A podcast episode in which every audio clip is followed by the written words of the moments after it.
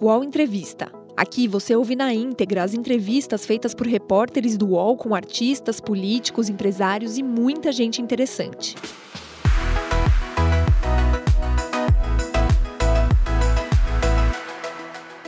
Olá, eu sou Carla Araújo, repórter e colunista do UOL. Junto com meu colega Antônio Timóteo, a gente, repórter de economia, vamos entrevistar o secretário executivo do Ministério da Economia, Marcelo Guaranis. Guaranis, muito obrigada pela presença. Eu sei que sua agenda é complicada e é muito bom a gente poder contar aqui com você. Eu vou tomar a liberdade de começar e depois eu passo a palavra para o meu colega Timóteo para ele fazer as perguntas. É, você é formado em Direito e em Economia, concursado de Tesouro Nacional, foi presidente da ANAC, integrou a Casa Civil no governo Michel Temer e agora é o número dois aí do ministro Paulo Guedes, que é o posto Ipiranga do governo Jair Bolsonaro, e também é o coordenador do grupo de monitoramento da pasta sobre o coronavírus. De todos esses desafios aí na sua carreira, como é que você classificaria esse atual, esse atual momento e qual é o mais difícil? Você já passou por situações mais difíceis ou essa hoje é a, é a mais complicada? Bela pergunta, Carla. Primeiro, obrigado pelo, pelo convite. Né? Acho que demorou um pouquinho para a gente conseguir. É, acabou sendo remoto. Não consegui nem conhecer o estúdio ainda. Pois é, Mas, enfim, volta lá. Obrigado pela oportunidade, obrigado pelo convite. É, e boa tarde a todos.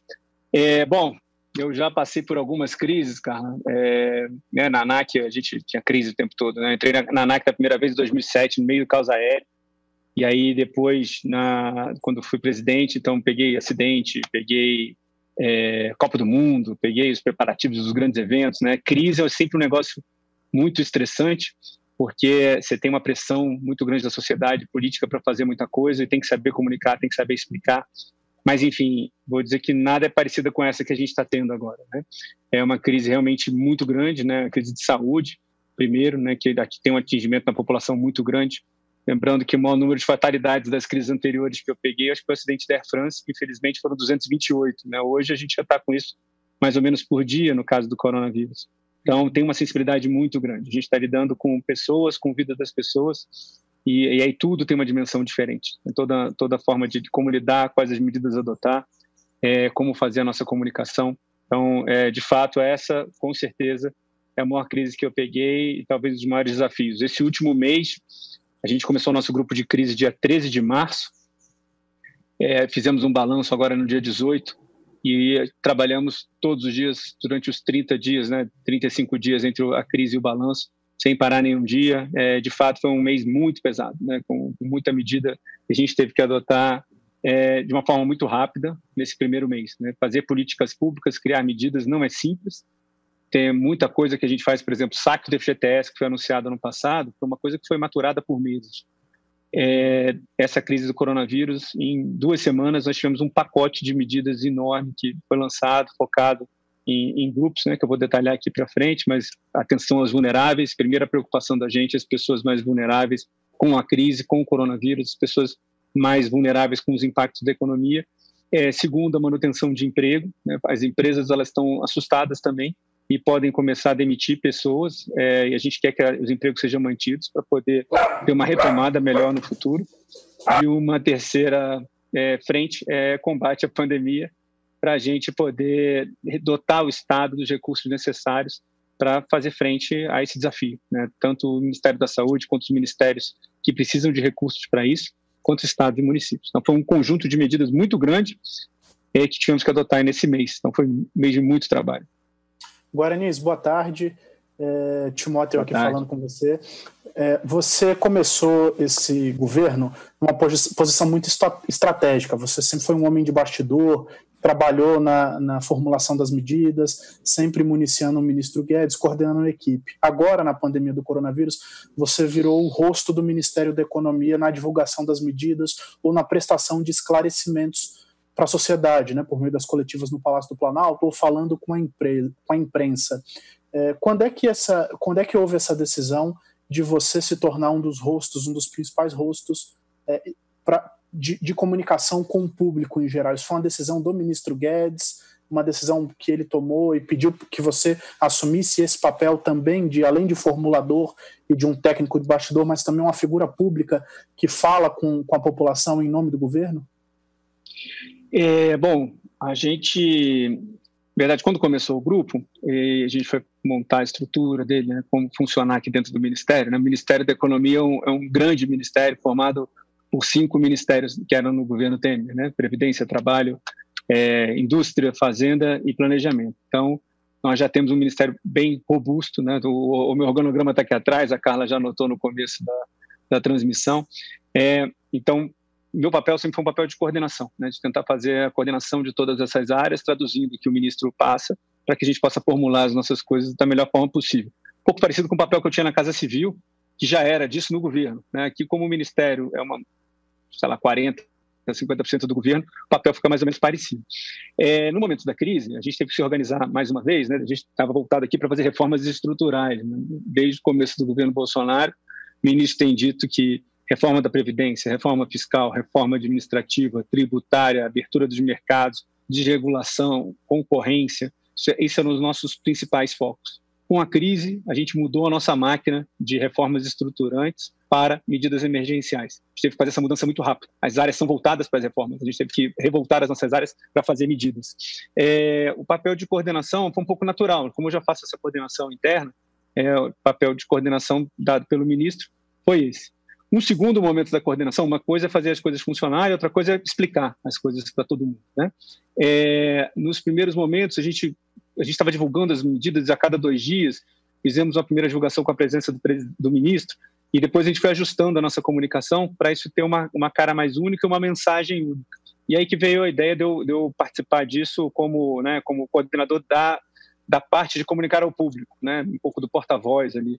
Na verdade, eu, eu virei um, moderador de mesa de coletiva, em que eu tô, dou a mensagem inicial, passo para as áreas fazerem. Eu tenho sete, oito secretários especiais aqui, com status parecido com o meu, é, e eles falam sobre as suas medidas. Eu volto para dar coesão. Né? Como eu falei, acho que na crise a comunicação é muito importante. As pessoas têm que entender por que, que as medidas estão sendo adotadas, qual é o tempo delas, por que demora, por que precisa ser estruturado, tem que ter um parecer jurídico, por que precisamos da PEC da guerra, por exemplo. Então, é importante ter um, uma pessoa única para explicar isso e dar essa coesão. Né? Mas está todo mundo falando de qualquer forma. Todas as outras áreas falam, eu só tento fazer a, a ligação entre elas. Foi uma decisão do, bom, do ministro com a nossa área de comunicação. O Guaranis, você, é, enfim, teve essa questão que lá no começo vocês tiveram que, então, tá, remanejar todo o trabalho que estava sendo feito, porque tinha essa agenda das reformas. Aí são duas perguntas em uma. Uma, naquela época, no começo da pandemia, o Guedes falou que é, ainda foi pego de surpresa, que é, já tinha 1.800 casos, enfim, a OMS já tinha registrado. E aí, assim, duas perguntas. Um, vocês consideram que o Ministério da Economia agiu com qual tipo de velocidade? Foi rápido? Foi devagar? E dois, essa agenda que vocês estavam trabalhando para fazer, vocês esperam retomar ela num pós-pandemia ou ou dá para fazer as coisas simultaneamente ou não? Agora é a hora da emergência e aí depois, no futuro, a gente vai ver como colocar essa agenda de volta no papel aí, ou né, tirar do papel, na verdade? É... Desde o começo, a gente tem é, comunicado, Carla, que a gente tem feito. A gente tá... Qual foi o nosso primeiro papel quando começou a ver a crise? Ninguém sabia direito como que o vírus ia chegar aqui, qual ia ser a, a propagação no nosso país quais seriam as reações da população, né? É, qual seria a velocidade de propagação. A gente ainda está tentando entender isso, né? Acho que o mundo inteiro ainda está. Isso foi um processo, lembrando, de, em construção nesse ano. É, no carnaval, a gente ainda não tinha noção de que o vírus chegaria aqui com a força que, que chegou logo depois. É, nós fomos acompanhando o que aconteceu na China, com um conjunto de informação. Depois vimos no Irã, todo mundo se assustou. Depois vimos o que está acontecendo na Itália. É, vimos o que aconteceu na Espanha, França, né, chegando nos Estados Unidos um pouquinho antes da gente. Então a gente conseguiu um pouco antecipar os, assim, o que, as consequências para a sociedade, mas sem saber direito como se acontecer aqui. Então medidas só podem ser adotadas quando a gente tem um diagnóstico um pouco melhor do que está acontecendo. Né? Essa é a primeira, primeira preocupação. Obviamente, no susto, a primeira reação de todo mundo, né, de todos os governos, foi trancar todo mundo, fechar tudo, lockdowns em vários países, né, muito mais fortes do que a gente tem visto as medidas de quarentena aqui. Isso é natural, né, com o passado da aviação. Outro dia eu fiz esse, esse exemplo. Quando teve o acidente de 11 de setembro, é, a primeira medida dos Estados Unidos, primeiro, bom, uma aeronave bateu no World Trade Center, depois a outra aeronave bateu no World Trade Center, depois uma outra aeronave cai, uma vai para o Pentágono, ninguém sabia o que estava acontecendo nos Estados Unidos. A, a, o órgão de controle de tráfego aéreo lá botou todas as aeronaves no chão. A ordem que ele dá é todas as aeronaves no chão. Então, todas as aeronaves dos Estados Unidos inteiro foram é, tiveram que decolar, tiveram que aterrizar medida de susto. Depois foi relaxando e aí você vai vendo o que faz sentido, o que não faz sentido, bota novas restrições, a pessoa tem que tirar o sapato, não pode entrar com, com gel, é, passaram a ser novas medidas. Então a mesma coisa com essa pandemia, né? Pandemia a gente não sabe direito como lidar e as primeiras reações foram de fechamento total de tudo. É, a gente viu isso né, na Itália, Espanha e a gente estava vendo como é que ia ser a reação aqui. Quais reações? Tanto da propagação da pandemia, do ponto de vista de, de população e saúde, quanto das medidas adotadas pelos governadores, de fechamento do, do, comércio, a gente começou a entender melhor quais seriam os efeitos. Então, foi logo no começo de março, né? Carnaval terminou ali no 25, 26 de, de fevereiro. Logo depois, em março, a gente começou a ver os principais efeitos, os primeiros efeitos, e aí que nós nos organizamos para fazer esse monitoramento da crise e adoção de medidas. Preocupação para a gente desde o primeiro instante. Crise gera ansiedade, gera muita demanda por medidas rápidas, mas a gente não pode não fazer medidas analisando bem quais são os problemas. Então, temos que monitorar as situações, temos que estar muito atentos, mas com muita cautela. Né?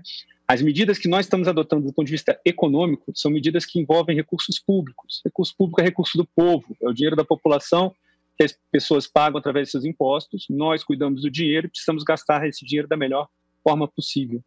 Por isso, é, eu acho que foi, foi extremamente ágil a capacidade de, de gerenciamento e preparação das medidas do governo brasileiro, é, porque em pouquíssimos dias nós conseguimos nos reorganizar, fazer um diagnóstico é, adequado das informações que nós tínhamos, né, dos impactos, primeiros impactos que estávamos vendo, e adotar uma série de medidas, né, focada nos grupos que eu te falei, é, atendimento aos vulneráveis, amparo à população mais vulnerável, segundo, manutenção de empregos, terceiro, combate à pandemia através de recursos para a saúde. É, cada medida dessa, ela precisa ser pensada. Né? A, gente, a gente trabalhei muito tempo na Casa Civil com a parte de avaliação de políticas públicas, avaliação do gasto. É algo que a gente tem que desenvolver muito no país. O dinheiro público tem que ser muito bem gasto para que o povo tenha retorno certo do dinheiro dele. Então, quando você investe seu dinheiro em algum banco, você quer um bom retorno. É a mesma coisa com o governo tem que dar o melhor retorno possível para a população do dinheiro deles. Então, não é atender o primeiro setor que vem correndo pedir ajuda, não. Temos que analisar todos os setores, como é que é o impacto da crise para cada setor, quem que vai sofrer mais, qual é a medida que precisa ser adotada. É um problema de caixa que as empresas estão tendo, então são medidas focadas para aliviar o caixa momentaneamente. É um problema estrutural, então precisamos ver as, o, o, quais são as medidas estruturais que podemos resolver. Então, esse diagnóstico para adoção da medida é muito importante. Nós fizemos isso muito rápido. Medidas que demoram meses foram feitas em dias e semanas. Né? No final, do, no balanço da gente, no dia 18, a gente mostrou que de todas as medidas que nós anunciamos, todas estavam implementadas, né? quase todas. Foi um detalhe que estava faltando. E isso com impacto de 284 bilhões de reais, impacto fiscal sobre as nossas contas, e um impacto para a economia de mais de um trilhão de reais. E a agenda, é, de, reformas? E a agenda de reformas? Agenda de reformas. É, isso também é importantíssimo para a nossa linha. Está no debate até de hoje, né, das discussões é, dos planos de retomada, da discussão que está sendo feita pela Casa Civil. A bandeira desse governo, a bandeira do Ministério, é uma bandeira de reformas. A gente não, não é, entendemos, está no nosso diagnóstico, de que é, o país precisa mudar é, para poder ter um, um crescimento sustentável, induzido principalmente pelo investimento privado, pelo setor privado. Então, por isso as nossas reformas. Vamos diminuir os gastos do Estado, vamos deixar mais eficiente o Estado, gastar melhor o dinheiro público para onde precisa ter dinheiro público. Nunca fomos contra o gasto do dinheiro público, mas precisamos gastar onde precisa e não simplesmente onde há demanda política para isso. Então, é isso tem técnica para a gente fazer, ver qual é o melhor retorno para o investimento para cada real do, do, cidadão contribuinte. Né? É, então, essa agenda de reforma, que para a gente é um modelo adotado pelo presidente para a gente tocar. A gente conseguiu a maior reforma previdenciária de todos os tempos, com um super impacto no passado. É, estávamos preparados esse ano para continuar a administrativa, finalizando a nossa tributária, está pronta para mandar para o Congresso. É, a reforma fiscal em discussão já no Congresso, né, flexibilizar o orçamento público, para que numa situação dessa, os estados e municípios não precisam pedir mais dinheiro para a gente, eles têm a capacidade de reordenar o orçamento deles para atacar o que a população precisa. Isso tudo estava dentro do nosso conjunto de medidas. É, e para ser discutido esse ano. Lembrando que em janeiro, o grande debate público que tínhamos é vamos fazer as reformas do primeiro semestre? Tínhamos 18 semanas para aprovar coisas cruciais das reformas. Com a pandemia, a gente suspende a reforma, até mesmo porque o Congresso está com uma atuação limitada também, né, de, de funcionamento e focamos nas medidas emergenciais. Agora, orientação do ministro, é hora de cuidar da população, da saúde da população, do que o povo precisa. Então, estamos focados nelas. Nossas reformas estão todas suspensas, nos esperando, mas, obviamente, com o nosso compromisso de que elas precisam voltar. Logo depois da crise, a gente, a gente ainda não sabe quanto tempo vai durar, a gente é, vai precisar fazer o país crescer de novo, né? crescer de forma sustentável. Então, as reformas são a nossa chave para isso e elas voltam logo depois. Né? Quando, se tivermos alguma oportunidade no Congresso, a gente já discute, mas é, a intenção é logo depois a gente voltar com esforço total. Guaranis, é, ontem o governo anunciou o programa Pro Brasil, que mais nos pareceu um protocolo de intenções do que medidas já detalhadas. Mas uma mensagem ficou clara, duas mensagens ficaram bastante claras. Primeiro, a ausência de qualquer integrante da equipe econômica naquela mesa para tratar do assunto. E o segundo é que minutos antes da coletiva, o secretário Salim Matar disse que não há dinheiro público para é, investir, para induzir o crescimento via Estado. É isso mesmo? É, há dinheiro público para esses investimentos que estão sendo estudados pela Casa Civil ou não? É, é uma mensagem dúbia? A economia diz que vai induzir o investimento via capital privado e a Casa Civil e o Ministério da Infraestrutura falando que vão fazer investimentos públicos. Está é, tá havendo aí um, um descompasso no discurso, ou não? Não, acho que estamos no começo de uma discussão. É, a Casa Civil está cuidando da coordenação dos esforços contra o coronavírus. Né? Ela está com o centro de operações lá. A ministra Braga Neto está fazendo um trabalho sensacional de coordenação da nossa atuação. É né? isso que a Casa Civil é, serve mesmo né? para fazer essa coordenação das atuações dos ministérios. Então, a atuação do Ministério da Saúde, do Ministério da Economia, é, tem várias articulações que precisam ser feitas e elas precisam ser tratadas na Casa Civil. Tanto que até nossa comunicação está concentrada na Casa Civil. As nossas coletivas têm sido é, divulgadas na Casa Civil. É, nós é, trabalhamos muito com eles, conversamos bastante e fazemos parte da reunião do Centro de Operações diária. Né? Eu, eu e minha equipe, na, aqui na sala ao lado, nós fazemos a, a, reunião remota com eles do Centro de Operações. Dentro do Centro de Operações, já tinha sido criado um grupo, dentro do grupo de operações da Casa Civil, foi criado um grupo para pensar em medidas pós-Covid. Como é que a gente faz para fazer a retomada do país logo depois? Não são só medidas econômicas, ainda que, obviamente, não tem como se tra não tratar da parte econômica disso. É, então fizeram um grupo, esse grupo a gente está indicando as pessoas adequadas para isso. E ontem o que nós entendemos é que foi, foi lançada um protocolo, olha, aqui está dizendo quais os setores que nós entendemos vamos cuidar, o que, que precisa ser cuidado para poder fazer uma retomada. É, isso está totalmente de acordo com o que nós pensamos, né? Temos que desenvolver infraestrutura, ter um desenvolvimento institucional, tem uma parte de regulação, precisamos fazer projetos para voltar o país a retomar mas ainda é muito inicial. Ali eu acho que foi só um pontapé inicial de uma discussão que começa, salvo engano, oficialmente agora na sexta-feira, que nós faremos parte. Né? Política econômica é feita pelo Ministério da Economia é, e, obviamente, a gente discute com todos os outros ministérios, vamos discutir junto deles, mas eu não vejo ainda nenhuma, nenhum grande conflito. Tá? Discussão sobre investimento público ou não é uma discussão técnica. É, Obviamente, os ministérios de infraestrutura, não só o ministro Tarcísio na infraestrutura, mas o ministro Rogério Marinho, o ministro Bento, têm demandas para investimentos públicos, de recursos públicos para fazer suas obras públicas. A nossa linha tem sempre, sempre sido: vamos atrair o máximo possível de iniciativa privada para os empreendimentos, para os grandes investimentos de infraestrutura, porque nós não temos dinheiro para fazer tudo. É, e todos esses ministérios são nossos parceiros. Né? Programa de Parceria de Investimento, PPI, está com a gente agora. Nós trabalhamos juntos esse Ministério de Articulação sempre. Essa é, um, é uma das áreas que eu, que eu mais tive histórico de trabalho, então tenho muito interesse em, em também trabalhar. Então a gente trabalha junto na área dos processos de concessão e de privatização de todos esses ministérios. Estão todos juntos. Né? A discussão que está sendo feita é se vamos precisar fazer mais investimentos diretos em obras públicas. É, é, uma, é um debate que pode ser feito dentro sempre da nossa capacidade de recursos públicos. É, a demanda que nós, o pacote de medidas que nós adotamos até agora é de 285 bilhões, como eu falei, ele já é quase três vezes o orçamento para despesas discricionárias que nós tínhamos esse ano.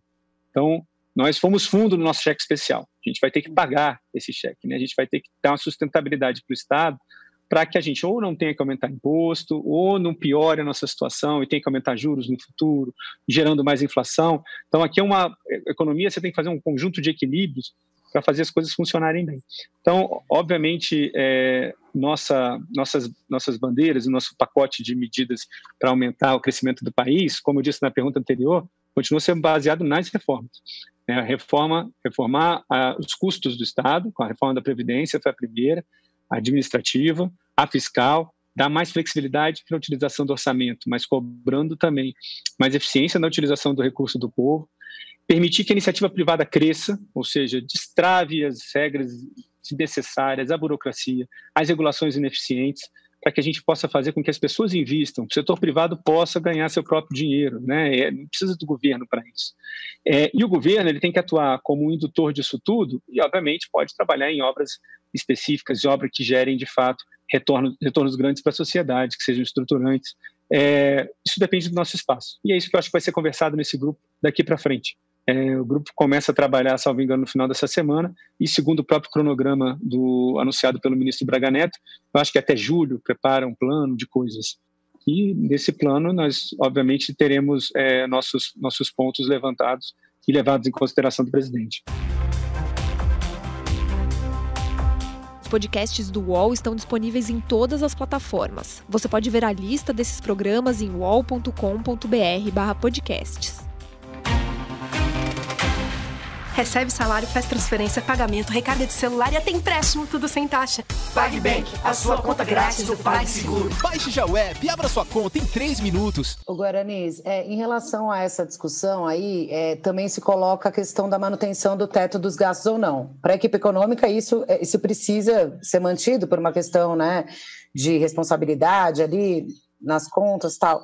É, o governo diz que não tem essa intenção de mexer, mas dá para, por exemplo, o Ministério da Infraestrutura tem 30 bilhões para quer, né, 30 bilhões para é, Ministério da Infraestrutura para obras públicas. Dá para fazer isso, por exemplo, sem mexer no teto? Ou vai chegar uma hora que vai ter que mexer no teto? Carla, é, o teto primeiro foi algo muito importante para a gente, do ponto de vista estrutural, para as nossas finanças públicas, para a credibilidade do país. Né? O teto disse o seguinte: você não pode ficar crescendo seu orçamento mais indevidamente, infinitamente, até porque a gente não tem dinheiro infinito. Nosso dinheiro, como nosso orçamento de casa, depende de quanto a gente ganha. Então vamos dar uma travadinha no tanto que você pode gastar e ao invés de querer cobrar mais da população ou se endividar mais para poder gastar mais, faz seu dever de casa e ajusta seus gastos. Então, desde o primeiro instante, até os organismos internacionais, tive uma reunião com o Banco Mundial na época do teto, e ele falou: vocês brasileiros são loucos, vocês, vocês tinham que emagrecer primeiro para caber no terno, vocês compraram o terno apertado e agora vão, vão ter que caber. Falei, cara, a gente é assim, a gente compra o terno na promoção e depois a gente dá um jeito de entrar. Vamos entrar. Então, é, esse dever de casa é muito importante para a lógica do teto. Não é só por causa da lógica do teto. A lógica é racional de qualquer orçamento, nosso orçamento de casa ou nosso orçamento do país. É, nós precisamos pensar nossas despesas para poder saber o que, que eu preciso gastar de verdade. A gente tem um monte de política pública, um monte de gasto que a gente faz só porque está colocado em leis de 20 anos, 30 anos, em fundos, que não é o que a população precisa. A gente precisa repensar isso, a gente precisa avaliar direito o que, que a gente está gastando o dinheiro do povo. É o que o povo realmente precisa ou é o que um conjunto de deputados, senadores, empresários, em um determinado momento resolveu e a gente não pode mais avaliar isso. Essa flexibilidade está dentro da discussão do teto não é aumentar o teto para gastar mais. Não, é mexer nas despesas para a gente poder gastar mais com o que realmente importa. Então, para a gente, teto é uma coisa muito importante. O teto permitiu que a gente aumentasse a nossa credibilidade. Com isso, a gente pudesse reduzir os juros. Se eu tenho mais credibilidade, eu posso cobrar menos juros das, da meu, dos meus títulos, né? reduzir os juros do país inteiro. É, isso reduziu a inflação. O ganho é sensacional. Juros baixos, inflação baixa. É, e a gente pode gastar mais? Pode, revendo todas as nossas despesas. Então as coisas são compatíveis, né? Sempre vai ter discussão para furar o teto. As pessoas sempre vão tentar algum ponto de discussão para o teto. Obviamente podemos sempre analisar, mas entendemos que é, o teto é uma âncora muito importante para tudo que a gente está fazendo, para a credibilidade do país e para o futuro do nosso crescimento.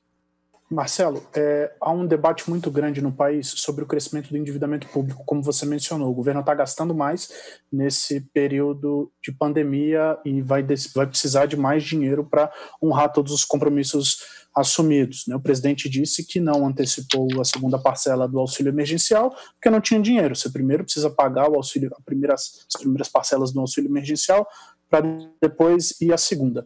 Só que em meio a toda essa discussão, há um debate que está crescendo na academia, fomentado aí por um dos criadores do Plano Real, sobre a emissão de moeda para é, estimular a economia brasileira. Como é que é, o Ministério da Economia avalia esse debate? É, a gente não está trabalhando com, a, com, essa possibilidade. É, na verdade, estamos muito atentos para o aumento de gasto, né, e todos os mecanismos. É o Tesouro nosso responsável por verificar os mecanismos e nós conseguimos é, bancar todas as nossas despesas, né? Mas essa essa não é uma que está na nossa na nossa mesa. É, não estamos discutindo isso, meu caro. A emissão de moedas. É, a ideia aqui é sempre manter a nossa é, rigidez fiscal, todas as boas práticas que nós temos dentro dos princípios que nós temos sempre trabalhado. Até a discussão do auxílio emergencial, né, que o presidente comentou sobre o pagamento ou não, a discussão estava na antecipação. O auxílio emergencial é algo que a gente é, foi colocado, né, capitaneado pelo Ministério da Cidadania com a gente, para ajudar a população mais vulnerável e fazer um, um, pagamento de um auxílio durante três meses. Né? É, o recurso é difícil, como disse, as políticas públicas, quando a gente está desenhando, a gente tem que fazer um diagnóstico adequado, a gente tem que analisar para ver qual o público que vai atingir, qual o público que vai ser atingido por essa política. O auxílio emergencial era muito difícil de ser desenhado, porque o auxílio emergencial ele é voltado para a população informal, o trabalhador informal, o que a gente chama de população invisível. A gente não sabe direito, que eles não pagam impostos, podem não estar nos nossos programas sociais, às vezes não tem CPF, a gente não sabe quais são essas pessoas e como são essas pessoas. Então, quando você faz um programa desse, você tem que tentar estimar o custo dele da melhor forma possível. Então, a melhor forma possível foi o que o Ministério da Cidadania estimou há, sei lá, duas, três semanas atrás, na hora da sanção do projeto de lei. É, vimos qual era a estimativa, salvo engano, 90 e poucos milhões, de acordo com a previsão de pessoas que receberiam. Na hora que botamos o programa para rodar, é, a Caixa operando, né? A Caixa está fazendo a operação do pagamento disso. Começamos a ver as pessoas cadastradas, nós estamos vendo que tem mais gente para receber. Então, se tem mais gente para receber, eu não posso fazer o programa com o mesmo orçamento que eu tinha antes. Eu preciso de um orçamento maior. Então, é isso que está por trás do que é, não ter dinheiro para pagar, eventualmente, uma antecipação. Não, o auxílio emergencial vai ser pago, como tinha sido, é, o presidente tinha sido comprometido, os ministros tinham se comprometido, mas precisa orçamentar isso primeiro. Precisa ter o orçamento. O orçamento foi dado, foi em determinada dimensão, e agora que estamos vendo que o programa atinge mais pessoas, o orçamento precisa ser é, completado. Precisamos ter uma nova, é, uma nova medida provisória de crédito extraordinário, que é que estamos resolvendo nos próximos dias aqui, né? de hoje para amanhã, a gente deve ter isso resolvido, com base nessa nova previsão. Crédito extraordinário para coronavírus, a gente está com relaxamento das regras fiscais, né? desde o começo do processo. Crédito extraordinário já tem umas características específicas, é, mais além disso, o Supremo já nos garantiu outras é, flexibilidades desde o instante do coronavírus e a discussão que nós estamos fazendo agora com o Congresso, com o APEC da, da guerra, para permitir que em momentos de fragilidade, de incerteza, de crise como essa que estamos vivendo, que nós não precisamos se preocupar tanto com as regras fiscais quando o recurso for utilizado para aquilo que está sendo usado. É incerto, é insabido, eu não sei direito, eu, eu não sei quanto eu vou gastar. Então, é, é importante para a segurança jurídica do, do recurso que vai chegar na ponta para a população e para o gestor que está aqui assinando, que ele tenha uma flexibilidade dentro das regras fiscais. É, só tirar uma dúvida com você. Você já tem uma nova estimativa do número de pessoas que vão ter direito ao, ao, coronavírus? Ontem o Senado aprovou a ampliação do benefício e novas regras. Você já tem uma nova estimativa do número de pessoas que vão receber e quanto o governo deve gastar? Primeiro, se não me engano, eram 54 milhões de pessoas e 98 bilhões de reais que seriam gastos, não é isso? É, eu não tenho um número aqui. É, o Ministério da Cidadania está fazendo esse cálculo, tá? Conversei com eles hoje sobre isso, mas eu, não, eu confesso que eu não vou ter um número para te passar, nem do aumento, nem da estimativa. É, o primeiro é, crédito que a gente precisa trabalhar é esse justamente de das pessoas que se cadastraram que a gente não tinha conseguido prever. O segundo vai ser da, do, do novo acréscimo feito pelo Congresso. Né? Então, nós e conversamos esse... e trabalhamos nisso, porque a nossa preocupação aqui sempre é fazer o auxílio de fato chegar à população que precisa se tem novas, novas categorias da população que precisam do, do auxílio, a gente não tinha, por acaso, visto, né? normal de uma política, você ir vendo com o tempo, na implementação dela, se ela está sendo bem adequada ou não, a gente precisa incluir. Então, essa discussão do Congresso de novas inclusões, é, nós vimos e agora a gente precisa, de fato, calcular de acordo com o texto final. Guaranis, tem uma pergunta aqui é, de um leitor, Carlos J. Souza. Na verdade, ele faz pergunta relacionada ao FGTS. Eu sei que, que não é exatamente ainda uma medida que está implementada, que é a questão da, de usar o FGTS para garantia de empréstimo consignado. Ele pergunta o que está faltando para isso ser anunciado de fato. É, parece que ainda tem um, um conselho curador da Caixa para fazer. Enfim, tem novas medidas do FGTS é, em estudo. É, essas medidas do FGTS aí que vocês tomaram, se você puder fazer uma avaliação do que foi possível até agora também. As medidas do FGTS, bom, a gente já tinha anunciado ano passado um grande saque da, da FGTS. Né? O que nós fizemos agora foi permitir é, tem um recurso que estava parado há muito tempo, que são os recursos das contas inativas do PIS-PASEP, né, das pessoas que estão na fora falecidas e que precisavam, as pessoas precisavam pegar esses recursos, os herdeiros, quem tivesse direito, teria que pegar esses recursos. O dinheiro está parado há muito tempo, a gente já tentou abrir isso para saque faz tempo, não conseguiu. Então tivemos uma, fizemos uma engenharia aqui agora, é, com segurança jurídica, para pegar os recursos do PIS-PASEP e fundir isso com o FGTS. Então eu boto mais recursos no FGTS permito que esse fundo ele, ele tenha mais caixa para fazer outros, outros tipos de saque. É, esses recursos, bom, permitindo ainda que aqueles que têm direito do, do SPASEP anteriores continuem com seus direitos resguardados, né? a gente não tira esse direito das pessoas. Uhum. Então, com isso, a gente foi possível anunciar um novo saque do FGTS no valor de um salário mínimo. Então, a população, aqueles que tinham direito, poderiam sacar um salário mínimo. A pergunta específica que você me fez, eu, eu acho que isso já está operacional, Carla, eu não vou saber Exatamente, do, do já teve a decisão do conselho curador. É, pelo que eu tinha, pelo que eu tinha apurado, estava em vias de, assim. Então, se tava, é, a reunião do conselho curador é fácil e agora está virtual, né? então tende a ser mais, mais fácil. Tá. A segunda Não. que você me falou sobre, o, sobre isso foi sobre a crédito consignado com recursos da FGTS, foi isso? É, empréstimos. É que eles vão usar, uma, na verdade, a totalidade da FGTS para usar como garantia para o empréstimo consignado. Não sei dizer detalhes sobre a medida. É, Não, tudo bem. O que eu tenho no meu controle são, são os saques. É, essa, isso é uma medida já que tinha sido anunciada, salvo engano, não, né? Podia estar em discussão. Não, é, estava em discussão. É, é o leitor ah, perguntando se já tá vai ser anunciado tal. Não. Tá bom. Guaranis. Não, não, olha. Não, não, não tenho anúncio disso ainda. Guaranis, eu, como a gente está ao vivo e tem muita coisa chegando, só que aconteceu uma coisa agora, neste momento, a gente. Eu, tô, eu falar. acompanhei aqui, eu recebi uma legenda. O, o quê? Do Moro? Fala, é. É, então, é, segundo a Folha de São Paulo, o Moro avisou que vai deixar o governo. Recentemente, aí nessa crise do Covid, falaram que teve um enfraquecimento do Moro e do Guedes é, com o presidente, enfim, eles também não quiseram se envolver muito no desgaste do Mandetta. Desculpa fazer uma pergunta mais política, mas é que está todo mundo pedindo. Lógico, não tem problema. É, enfim, o ministro Paulo Guedes, o senhor que está aí diariamente com ele desde o começo, você acredita na permanência do Guedes? Eventualmente, se essa saída do Moro for confirmada, você acha que isso pesaria numa possível saída do ministro Paulo Guedes do ministério? Eu acho que não, acho que a gente tem, acho que tem, tem âncoras de discussões é, diferentes, né? Nesse Paulo Guedes, eu estou no Ministério há 21 anos, tá, Carla? Assim, já saí, voltei para o PANAC, para a presidência, mas tem 21 anos que eu estou aqui. É, eu, primeiro, eu nunca vi alguém com uma estratégia tão completa de de mudanças econômicas, né, de mudança da política econômica. Geralmente você tem uma preocupação com segurar o gasto, você tem preocupação com a reforma da previdência, você tem uma preocupação com a reforma tributária, mas não tudo ao mesmo tempo de uma forma tão estruturada como ele tem. E às vezes é até difícil da gente conseguir traduzir, né? Quem já viu o ministro falando sabe assim como é amplo o raciocínio e a estratégia de todas essas coisas. Eu grande parte do meu trabalho até de falar com a imprensa que eu não faço muito é, ou de dar palestras é para explicar e traduzir toda essa missão e o conjunto dessa estratégia.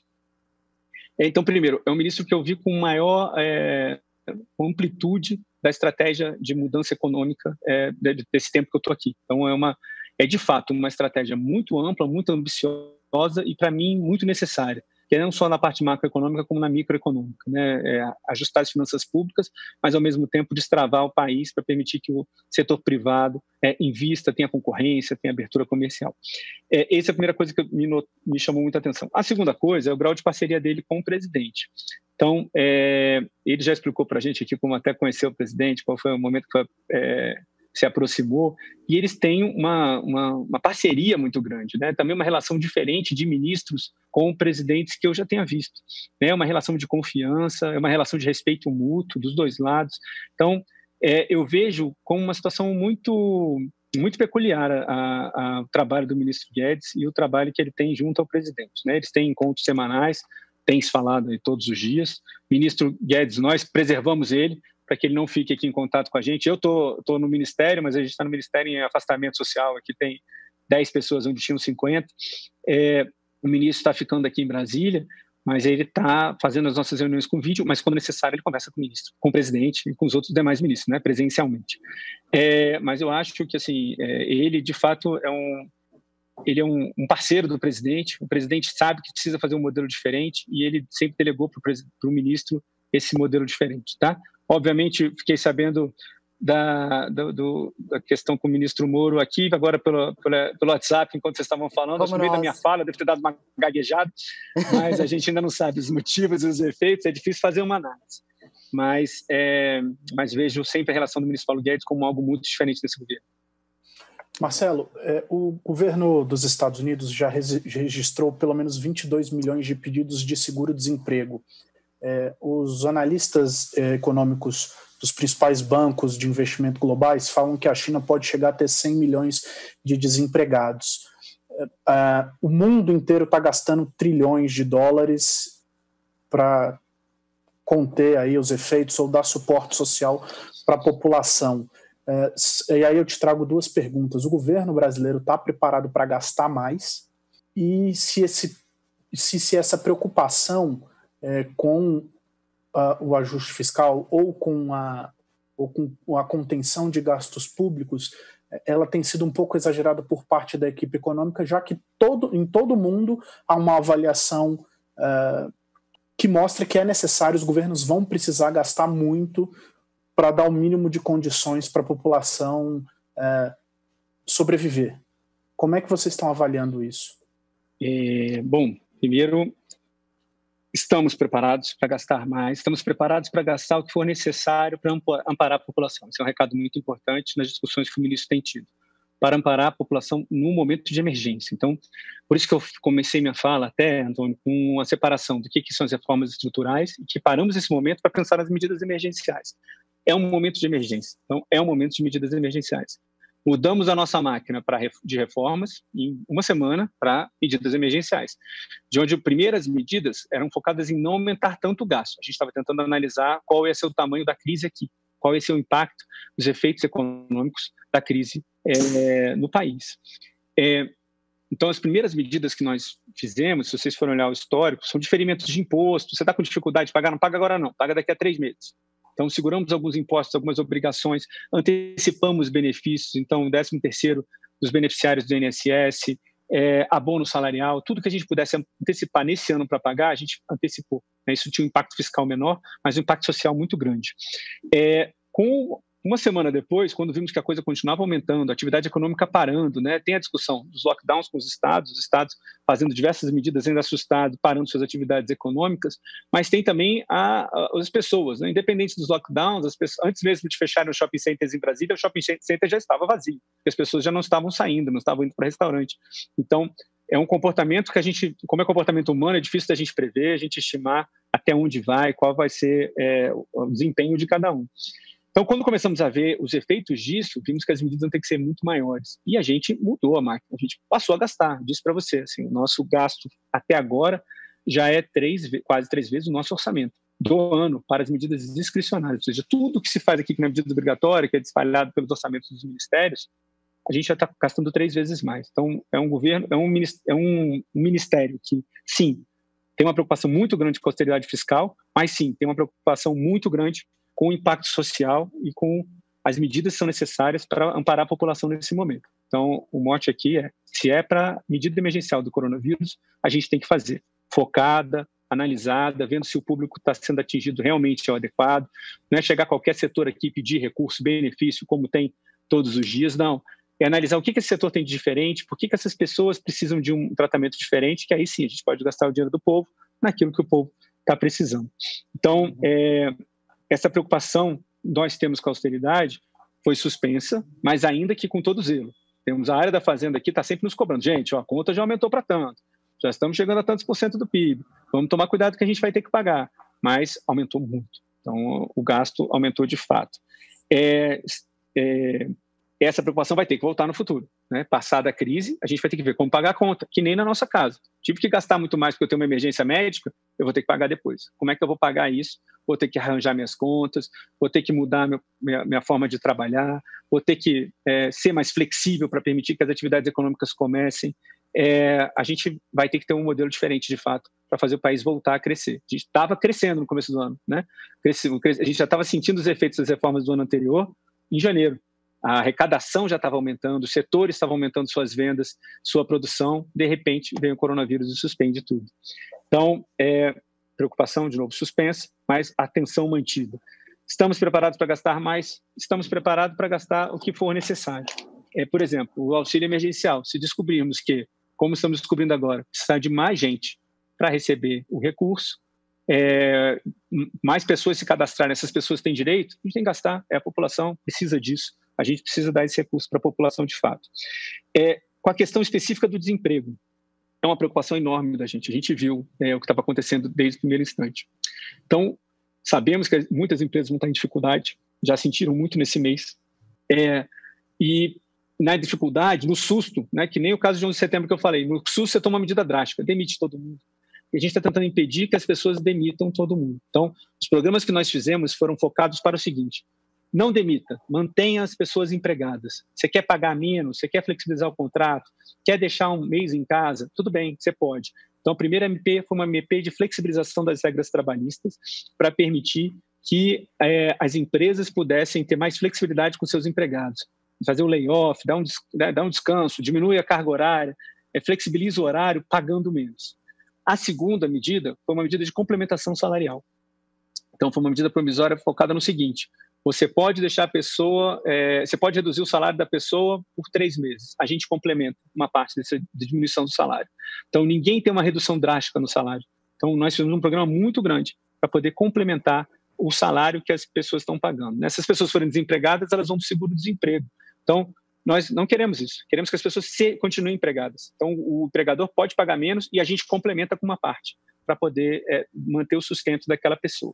Uma terceira medida foi a medida que nós chamamos de FOPAG, que é a medida de folha de pagamento, foi trabalhada pelo Banco Central com é, BNDES, o pessoal da, da economia, que é uma linha de crédito fáceis para que as empresas possam pagar suas folhas de pagamento. Então, o recurso vai direto para o empregador, para o empregado. Então, a, a, empresa vai lá, fecha o, a linha de crédito, isso vai direto para o empregado.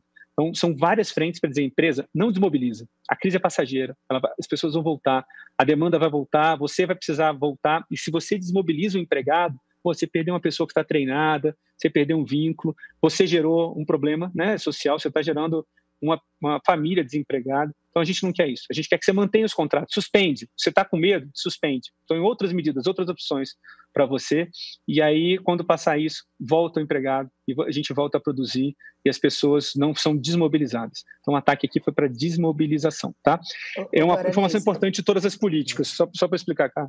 É, nós desenhamos fases de implementação de políticas públicas. Né? A gente desenha, pensa aqui, aí começa a escrever, aí faz a medida provisória, o decreto, aí precisa do parecer técnico, vê se tem dinheiro no tesouro, né? se a SOF, se o orçamento está ok, é, manda para a área jurídica para ver se para de pé, e se for uma medida provisória, o presidente é, publica, se vai para o Congresso, vai ser discutido lá.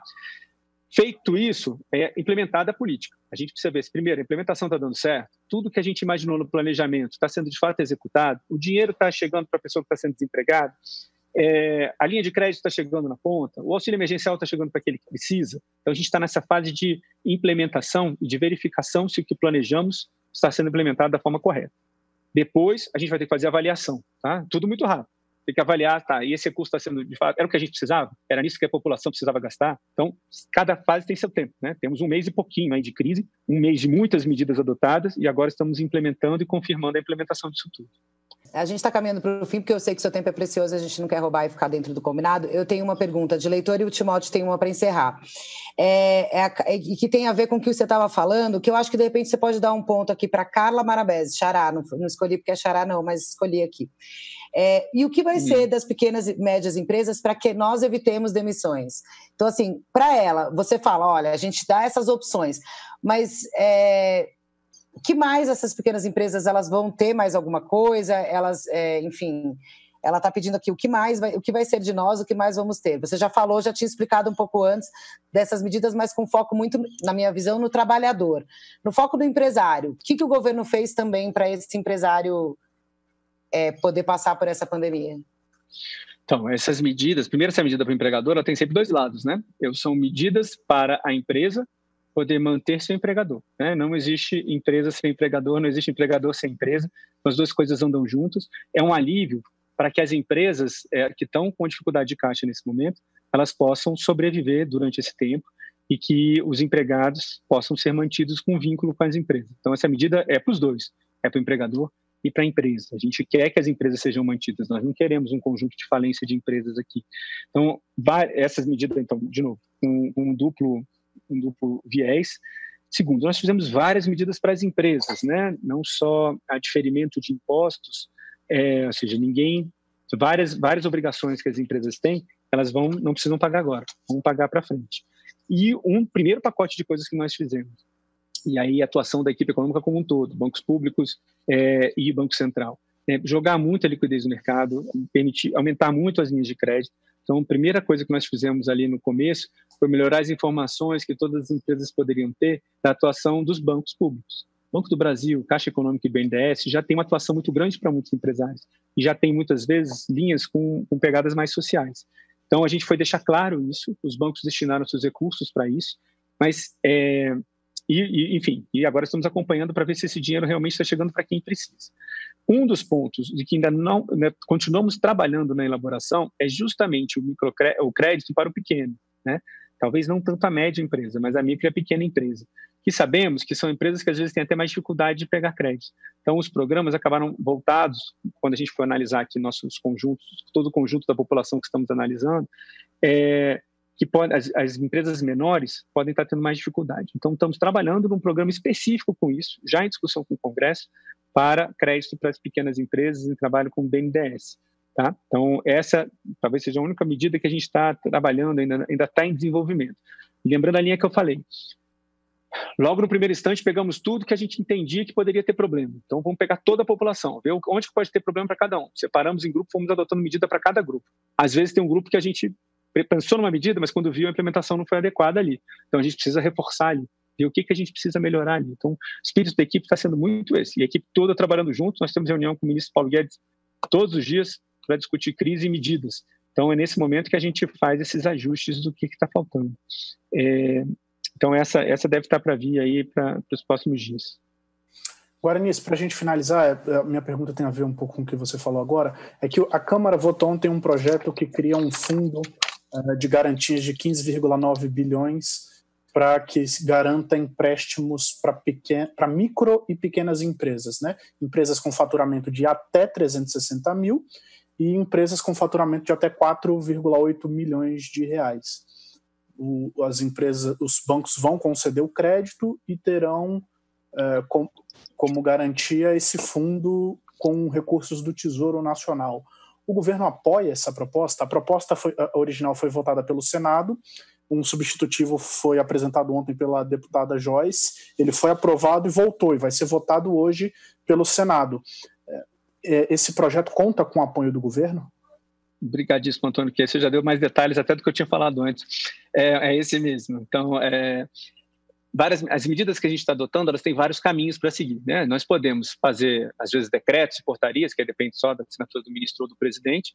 Tem medidas que precisam de alteração legal então precisa de medida ou a gente pode definir uma medida provisória né? O presidente assina uma medida provisória já passa a valer como lei tem que ser confirmada com o Congresso. Geralmente a gente combina com o Congresso antes. As medidas provisórias para o coronavírus estão todas pré-combinadas já com o Congresso que tem tem é, boa receptividade para esse caso E algumas medidas a gente aproveita discussões que estão sendo feitas no Congresso. Então, a discussão do microcrédito era justamente essa. A gente estava pensando em fazer uma medida provisória, mas sabíamos que, que o Congresso estava fazendo a discussão já que tinha passado pelo Senado, estava na Câmara. Então, esse projeto, sim, conta com a nossa apoio e ajuda. Não vou poder te detalhar assim todos os artigos, que eu confesso que eu não li a aprovação final, mas hoje teve na nossa pauta da reunião é, que esse é, é, o, é, o, desenho final da gente, tá? Da, do que a gente estava pensando. Aí, secretário tem trabalhado nisso aqui, é o Carlos da Costa, que trabalha muito junto da área de indústria, tem feito os nossos esforços de comunicação com a indústria, receber todas as informações de todos os setores, indústria, comércio, né, setores produtivos, para saber quais são as demandas dele, organizar as demandas, ver qual é a situação e como a crise tem impactado em cada um. Esse é um trabalho que o pessoal tem feito. E um outro muito interessante é de organização das cadeias produtivas, para que assim, muita gente quer produzir coisas que são importantes para agora. Álcool gel, respirador, é, mas às vezes desorganizado a, a, a, coisa fica ruim, né? a produção não fica talvez dentro do adequado que o Ministério da Saúde precisa. Então essa nossa área de, de competitividade e produtividade, área que tem contato com o setor produtivo, também se organizou junto de consultorias privadas que ajudaram a, a fazer a cadeia produtiva funcionar para aumentar bastante a capacidade de produção de, de respiradores, de, de álcool gel, de outros materiais específicos para agora. Então, essa área que estava trabalhando com a, com a trabalhou, acabou trabalhando com a Joyce agora no final, com a deputada Joyce, para que a gente tivesse um desenho que fosse adequado do que a gente está sentindo falta de créditos para os pequenos. E agora vai para o Senado de volta, né? Para depois Isso. ir para a sanção. Então, é, a discussão ainda volta para o Senado.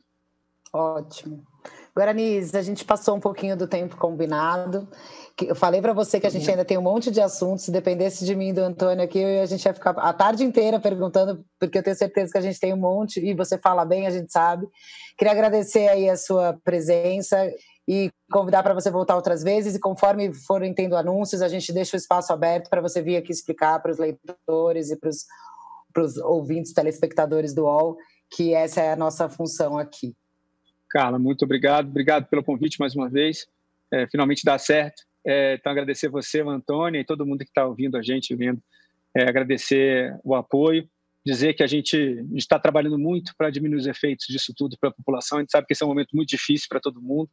Sabemos que está todo mundo né, sentindo isso. Né? Somos nós isolados em casa, nossos pais mais velhos, nossos filhos sem escola, ansiosos em casa, mas a nossa função aqui é fazer com que isso, é, pelo menos os efeitos disso sejam menos sentidos pela sociedade, tá? Temos certeza que vamos passar por isso, vamos vencer e vamos sair daqui melhores e fazendo um país com maior crescimento. Tá bom? Obrigado a todos. Estamos à disposição de todo mundo aqui sempre. Obrigada, Antônio. Obrigada, Guaranis.